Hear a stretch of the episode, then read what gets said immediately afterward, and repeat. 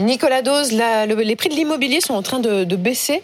Et vous nous dites ce matin qu'ils baissent d'une façon inédite. Inédite en 2023, depuis la crise des subprimes 2008-2009. C'est l'indice notaire INSEE publié hier.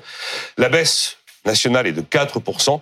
Il y a une baisse absolument incroyable à Lyon, elle est de 9,3%. Ça, c'est des chiffres quatrième trimestre. Mais bien sûr, regardez sur un an. À Paris, on est sous les 9500 euros le mètre carré. On a très, très, très longtemps été au-dessus de 10 000 euros. La baisse est pratiquement de 7% en Ile-de-France. C'est dans les grandes villes que la baisse est la plus marquée, car c'est dans les grandes villes que la hausse a été évidemment la plus forte. D'ailleurs, je signale au passage que la pression à la baisse sur les prix se confirme en France. On a eu l'indice des prix à la consommation également publié par l'INSEE hier qui passe sous les 3% en rythme annuel à 2,9% et on est désormais à 3,6% dans l'alimentaire. Donc le marché repart Pas encore. Ah. Le choc qu'on a connu est beaucoup trop violent pour laisser passer d'un coup.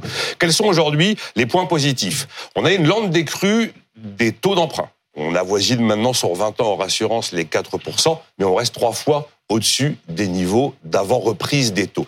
Et puis deuxième élément positif, on constate que les banques lèvent un peu le pied sur les apports personnels. Seulement, vous avez des éléments négatifs. Les acheteurs ne reviennent pas en masse. On est en dessous des, largement en dessous des 900 000 transactions en 2023. En 2022, on était au-dessus d'un million cent mille transactions. On constate qu'aussi les transactions sont toujours en baisse. On constate qu'il y a un phénomène d'attentisme. Vous avez l'acheteur mmh. d'un côté, le vendeur de l'autre. Chacun attend en se disant tiens, ça va peut-être aller mieux demain. Et en fait, l'offre et la demande peinent encore aujourd'hui à se retrouver. Euh, ces meilleurs agents considèrent que si on voulait vraiment retrouver le pouvoir d'achat d'avant, il faudrait encore 17% de baisse de prix. Vous voyez qu'on en est encore loin. Et aujourd'hui, clairement, bah, c'est les primo-accédants qui ont globalement disparu du marché. Si on veut que ça reparte, il faudrait que les prix baissent beaucoup plus, ou alors que les taux reculent beaucoup plus. Mm.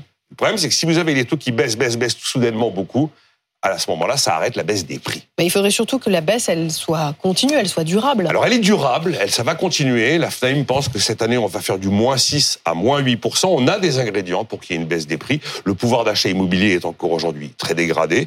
J'ai parlé des transactions qui baissent. Les délais de commercialisation se sont euh, considérablement allongés. Et puis, on a une inflation globalement Il y aura un moment important, c'est quand la Banque Centrale Européenne va baisser, elle, ses taux, car très vite derrière, ça va avoir un impact sur nos taux d'emprunt immobilier. Et là, si on a effectivement une baisse des taux qui s'accélère, la baisse des prix, pour le coup, elle risque de s'arrêter. Merci Nicolas.